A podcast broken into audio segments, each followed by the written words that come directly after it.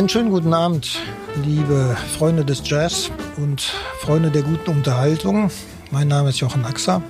Ich melde mich wieder aus dem King Georg in Köln, dem Jazzclub, der derzeit nicht so viel Publikum haben darf, dafür aber streamt und natürlich Podcasts liefert. Heute Abend begrüße ich sehr herzlich Fabian Braun. Wir haben eben schon über die Frage der Berufsbezeichnung philosophiert. Also nenne ich dich jetzt Finanzdienstleister. Aber du wirst bestimmt noch im Einzelnen äh, uns nahebringen, was eigentlich die Besonderheit deiner Tätigkeit ist. Das Verblüffendste am Anfang ist vielleicht, du bist Physiker. Ja, guten Abend erstmal, Fabian Braun. Jochen, ich freue mich, äh, hier zu sein.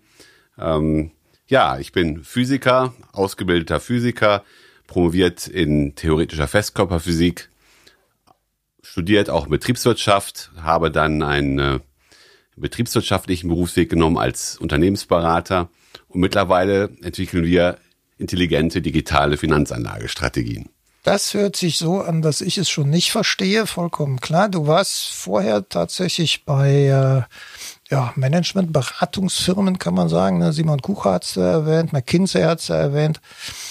Es gibt eigentlich dann gar nicht so viele, die diesen wunderbaren Läden wieder entfliehen, ne? sondern da große Karriere machen. Diesen Weg bist du nicht gegangen. Ja, es ist eine Tätigkeit, die mir sehr viel Spaß gemacht hat, die ich auch mit viel Leidenschaft gemacht hat, habe ähm, allerdings auch mich viel Zeit gekostet hat. Und, Zeit ähm, pro Tag, ne? Du sprichst von Zeit pro Tag. Zeit pro Tag, Arbeitsstunden, Arbeitsstunden pro Woche. Äh, viel, viel verreist war ich. Und ähm, ja, irgendwann ist die Entscheidung gekommen. Das hat lange Zeit vorher angefangen, eigentlich mit der Geburt äh, unserer ersten Tochter.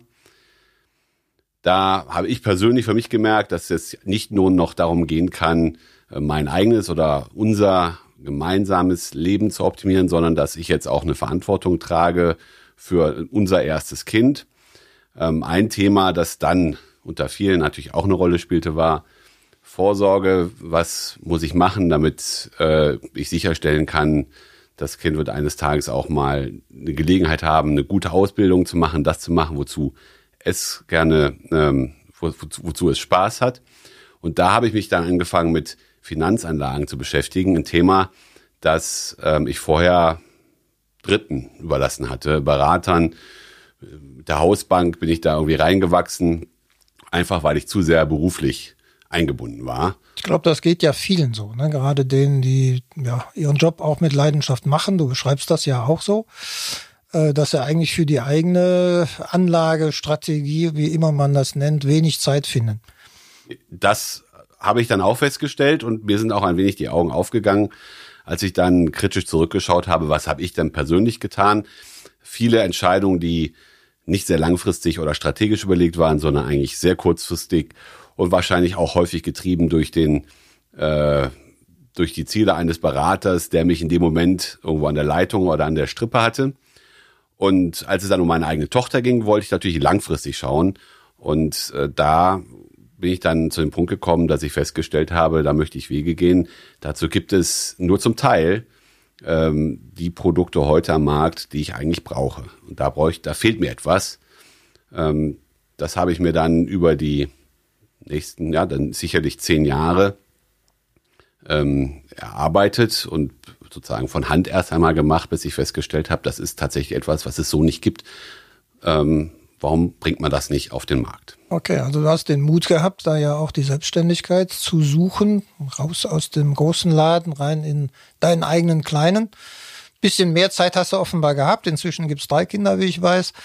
Ja, das ist etwas, was schon vorher passiert ist. Ähm, okay. Mittlerweile sind es drei Kinder und ähm, ja, die waren also auch schon drei, äh, also einem Kindergarten zumindest, ähm, als dann, als ich mich entschieden habe, das zu tun.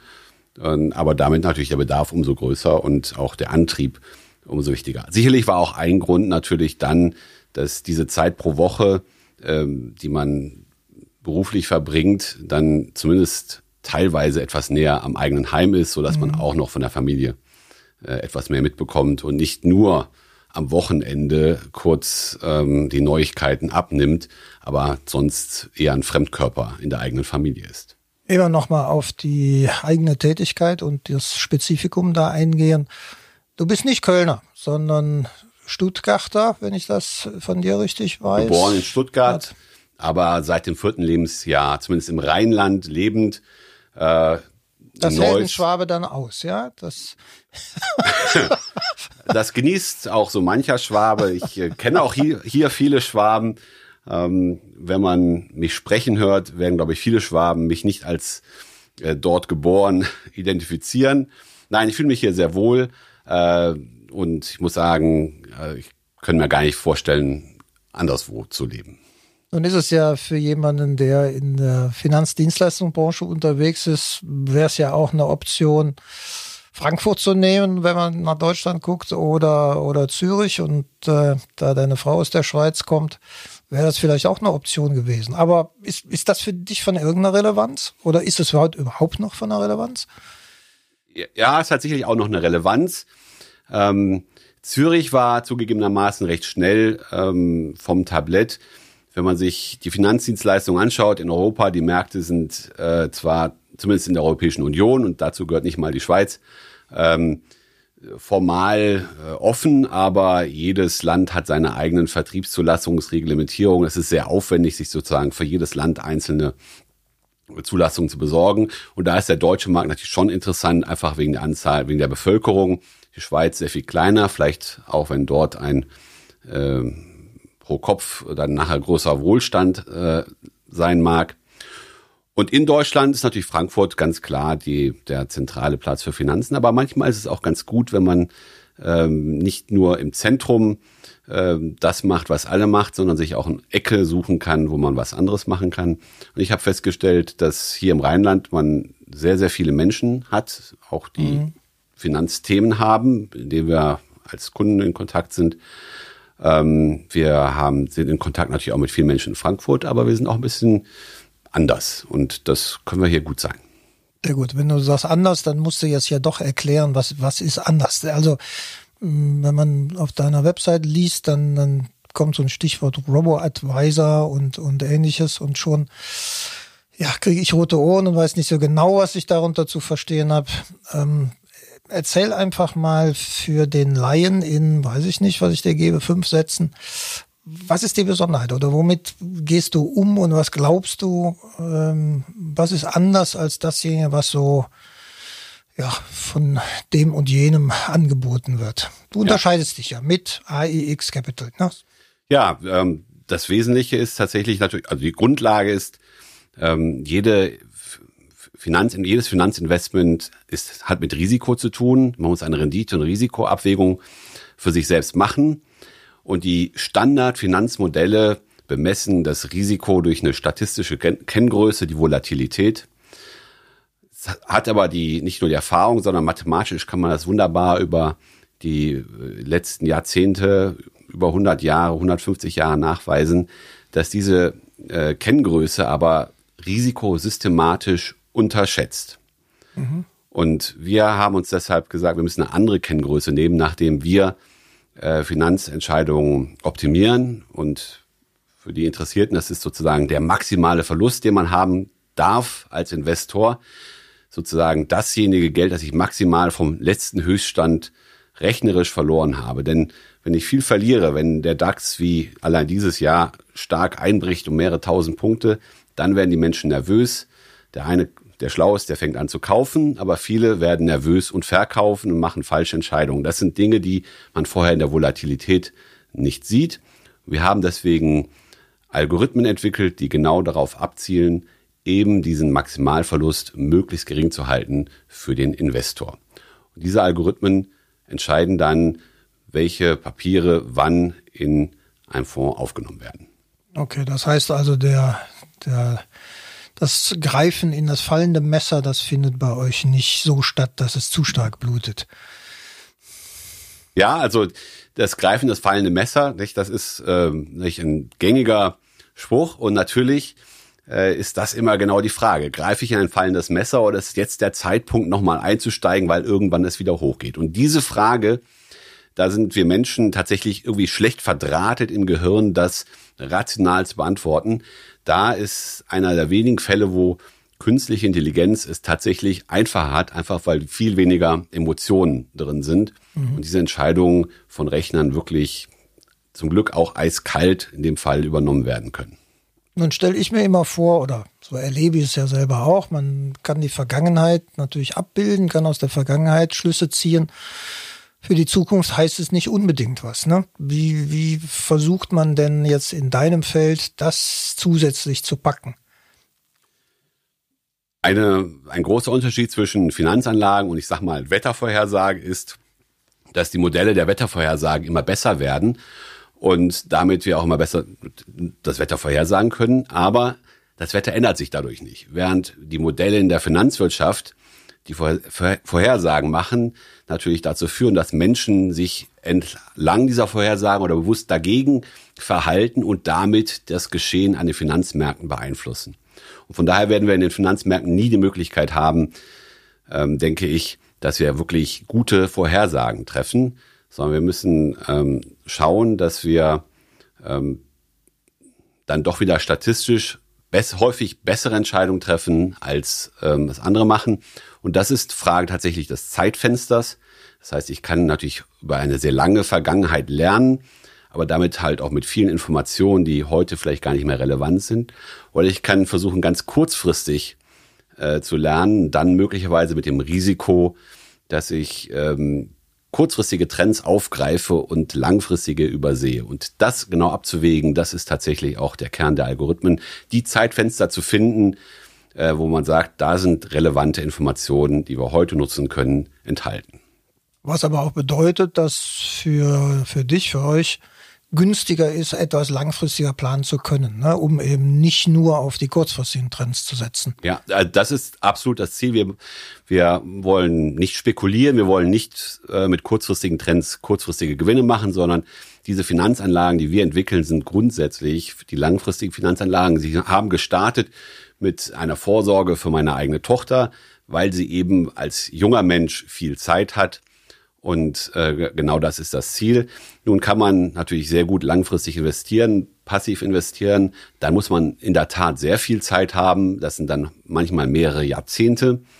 Ich sage, ab fünf Jahren ist etwas, was ich vielleicht in meinem Leben so einigermaßen, auch nicht klar, aber immerhin einigermaßen vor Augen haben kann. Und deswegen ist unser Ziel, Finanzanlagen zu haben, die mal in fünf Jahreszeitraum gut funktionieren, eine möglichst gute Rendite bringen natürlich und eben das Risiko äh, minimieren, darin auch zwischenzeitliche Verluste zu haben, diesen Maximalverlust reduzieren. Jetzt sind wir in Pandemiezeiten ja auch wieder in der Diskussion über, über schwarze Schwäne und Fat-Tails und all diese Dinge, die besonders schwierig sind, weil sie in der Gaußschen Glocke nicht abgebildet werden, zu erwischen und dann die Konsequenzen auch noch äh, daraus richtig zu ziehen wenn man auf die Börsenentwicklung zumindest des DAX mal draufschaut, dann ist das ja eher verblüffend. Ne? Jedenfalls für den Laien wie mich schaue ich da mit großen Kinderaugen drauf und sage, hm, hättest du so vielleicht nicht erwartet, dass wir jetzt einen DAX-Höchststand haben.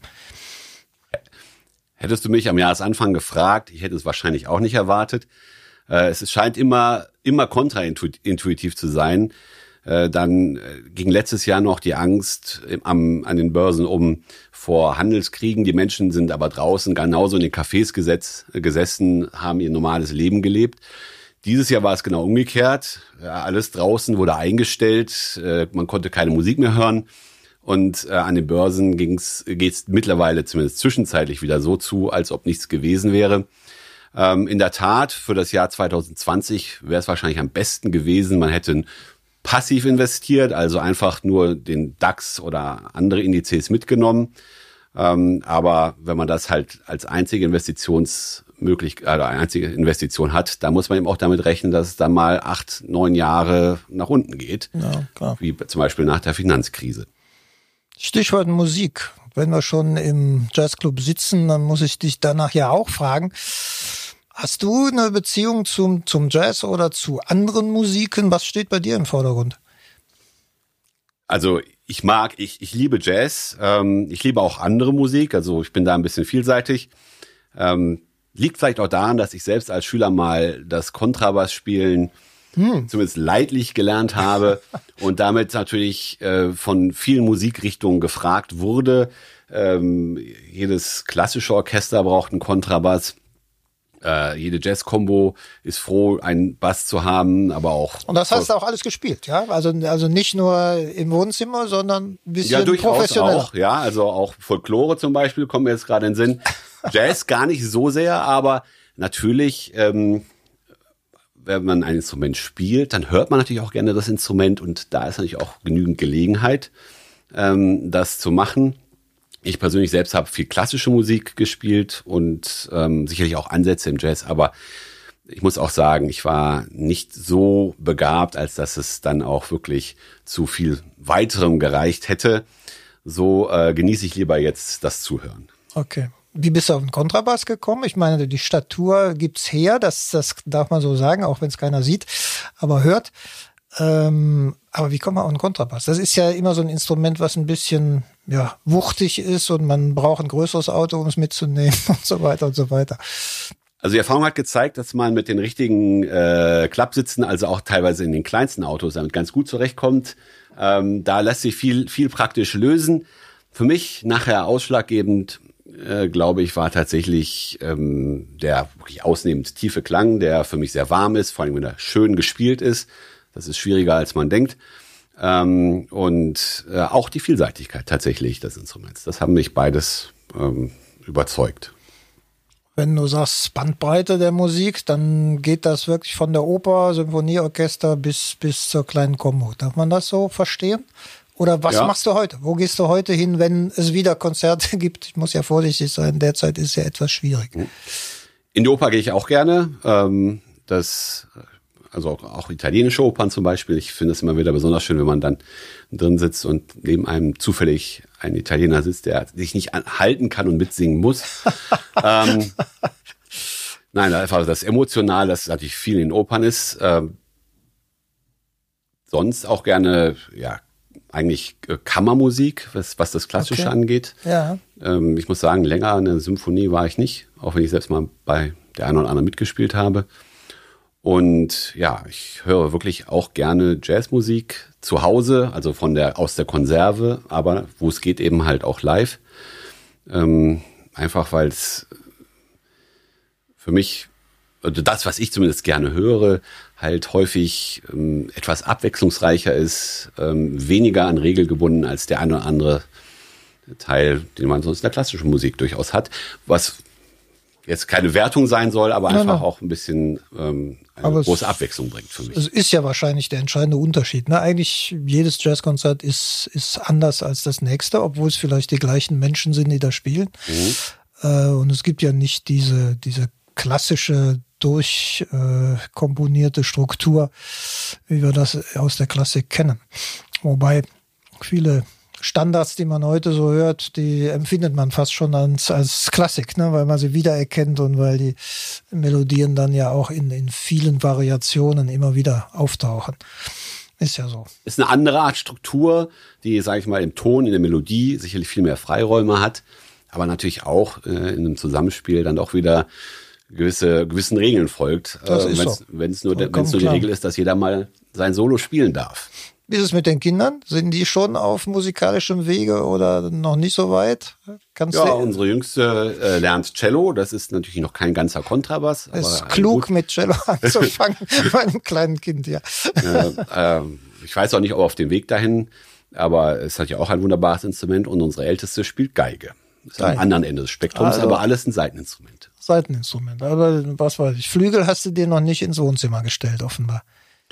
Ähm, nein, Flügel steht nicht im Wohnzimmer. Es gibt ein Klavier im Haus, aber das hat's noch nicht, hat noch keinen Abnehmer gefunden bei den Kindern. Das bedient meine Frau. Okay, also doch eine musikalische Familie. Ne? Also irgendwo hört sich das so an, als sei Musik auch Teil eures Lebens. Ja, Musik genießen wir ganz definitiv. Ja, wunderbar. Okay, ja, wie erlebst du die äh, Covid-19-Situation? Ist das für deinen Job von Relevanz? Wahrscheinlich weniger, ne? Wir sind nicht geschlossen, also so, so gesehen weniger als bei anderen, ganz sicher. Aber was man, was ich natürlich auch feststelle, ist, es gibt sehr viel weniger Interaktion, vor allem pers persönliche Interaktionen und ähm, auch die Videokonferenzen, die es nun alle überall gibt, können das nicht erse ähm, ersetzen. Ich stelle fest, dass ähm, unsere Anleger ähm, sehr geduldig sind und aber im Wesentlichen tatsächlich auch die Füße stillhalten. Das heißt, äh, es, es geht keiner, aber es gibt auch jetzt nicht überhaupt nicht weniger Bewegung als äh, zu anderen Zeiten. Wahrscheinlich, weil die Menschen auch mit anderen Themen ähm, beschäftigt sind. Ja, und das, weil es natürlich schwieriger für uns alle ist, auch neue Kontakte über diese Medien zu schließen. Ne? Also der, der wichtigste persönliche Kontakt, dem anderen ins Auge zu schauen, tatsächlich live, der ist natürlich sehr reduziert. Das ist richtig. Und jegliche ähm, Videokonferenz hat geplante Teilnehmer in der Regel. Das heißt, man trifft auch niemanden einfach auf einer Veranstaltung ähm, und hört äh, oder hat die Gelegenheit, nach einem Vortrag jemand anzusprechen, um neue Ideen mal auszutauschen. Das ist schon etwas, was ich sage, das fehlt mir sehr. Das ist so. Also das Netzwerken, ich habe auch schon gesagt, wenn man heute neu anfängt, ein Netzwerk zu spinnen, dann ist das wirklich extrem schwierig. Ne? Das, ja. ähm, also all die, bei allen Konferenzen ist es ja immer so, dass eigentlich die Kaffeepause das Wichtigste ist. Ähm, das ist weg. Es ja. ist einfach weg und ähm, alle hoffen, dass es dann wiederkommt. Ja, wann es wiederkommt, wissen wir nicht so genau. Ne? Die, wir sitzen jetzt hier äh, am Ende des Dezember 2020 zusammen.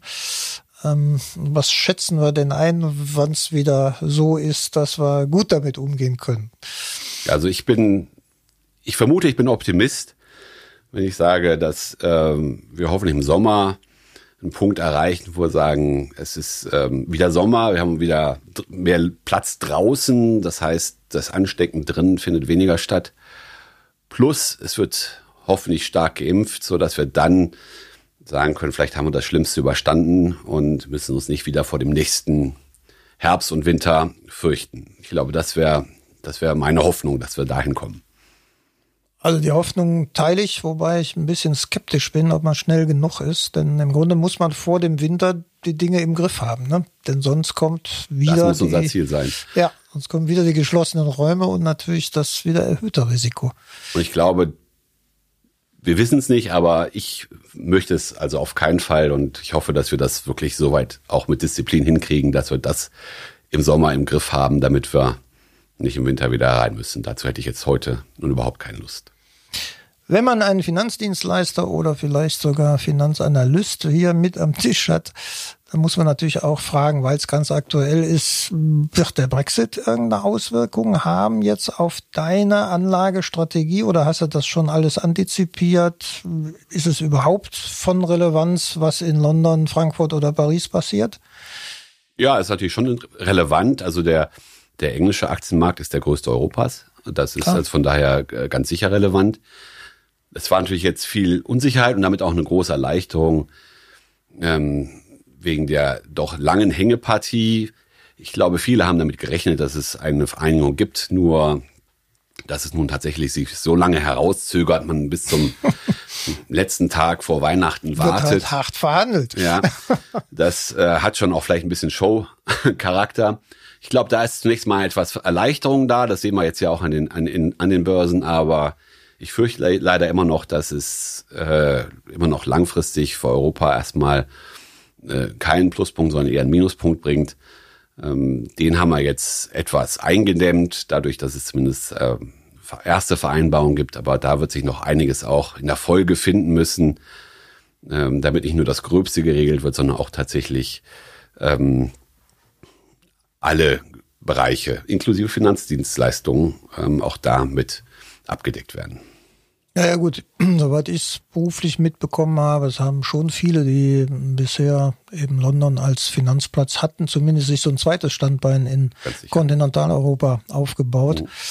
um das äh, äh, abzufangen oder jedenfalls flexibel genug zu sein, um zu reagieren. Das ist ganz klar. Und für Europa ist es natürlich wichtig, ne? die man kann das ja auch andersrum denken, wenn das besonders erfolgreich für Britannien sein würde, dann äh, hat man wahrscheinlich Fliehkräfte in Europa auch nochmal gestärkt. Das ist, das ist richtig. Ich fürchte leider, meine persönliche Einschätzung wissen tue es auch nicht, dass es nicht so erfolgreich für Großbritannien sein wird, wie sich das mancher in Großbritannien wahrscheinlich erhofft. Aber es ist eben halt auch für Europa, kann es kein Erfolg sein, dass Großbritannien weg ist, da nicht nur die Finanzdienstleistung, auch ähm, IT-Bereich ist da viel, ähm, viel Modernes. Ähm, ich glaube auch, dass äh, liberale Wirtschaftssystem dort, das war vielleicht auch immer ein guter Gegenpol zu dem, was wir in Kontinentaleuropa machen. Da haben wir uns auch, wenn es anstrengend war, doch oft auch ergänzt. Das müssen wir jetzt andere Wege finden, wie wir das gemeinsam nutzen. Ja, das ist sicher so. Ja, muss man abwarten, was da eigentlich geschieht. Erstmal darf jeder den Wälzer von, was haben wir, 1246 Seiten durchlesen, wenn man masochistisch veranlagt ist. Ich habe noch nicht reingeschaut, muss ich jetzt sagen. du wartest auch auf die Kernsätze, ja, die ja. irgendeiner herauszieht. Also bei allem, was recht ist, dann am 24. Da möchte ich jetzt auch nicht tauschen mit den Botschaftern der EU, die dann am 24. Äh, anfangen durften, das alles zu lesen, um es jetzt zu entscheiden, ob man das übergangsmäßig in Kraft setzt das ist sicherlich für Weihnachten nicht die erste Wahl für jedermann. Nee, das ist wahrscheinlich nicht vergnügungssteuerpflichtig. Und dann ist im, man könnte eigentlich mal eine Vergnügungssteuer einführen. Ne? Das wäre doch auch so eine kreative Idee. Gerade für solche Gelegenheiten so ein Schinke zu lesen. ja, genau. Fragt sich natürlich dann, wie Jazzmusik da davon getroffen wäre es gibt ja auch melancholische Jazzmusik, insofern. durchaus, das. durchaus, das war. Ja gut, aber du hast recht, ähm, wir sollten zur Musik zurück und dann hören wir uns gleich irgendwas an, was uns auf jeden Fall aufmuntert bei allen Fragen, die wir so hier durch die Gegend tragen. Fabian Braun, vielen herzlichen Dank, dass du dir die Zeit genommen hast, hier mit mir mal ein bisschen querbeete über deine Tätigkeit, deine Ideen auch in deiner äh, Selbstständigkeit zu reden. Vielleicht äh, nimmt auch der eine oder andere mal Kontakt mit dir auf, um das noch besser zu verstehen und äh, zu sehen, aha, so kann man auch Anlagepolitik betreiben. Ähm, vielen herzlichen Dank auch für den Hinweis auf deine Musikliebe und den Jazz, denn das ist uns hier ja besonders wichtig und ich freue mich, wenn ich dich wieder live begrüßen kann zu einem Konzert, was man dann aus anderthalb Meter Abstand auch wirklich erleben kann. Vielen herzlichen Dank, dass du hier warst. Ja, ich danke auch. Ähm, jeder, der mich kontaktieren will, kann das gerne tun. Meine Webseite ist www.aix-capital.com. Total und einfach. Am besten sagst du es nochmal. www.aix capital.com. Und äh, es war wirklich schön, heute Abend hier zu sein. Und wenn ich jetzt auf das kommende Jahr schaue, bin ich doch in Summe positiv und freue mich. Ich glaube, dass wir ein auch vielen Dingen schöneres Jahr haben werden als 2020. Ja, das kann eigentlich ja auch nur aufwärts gehen, zumindest was die Pandemie betrifft. Machen wir es zusammen. Fabian, herzlichen Dank.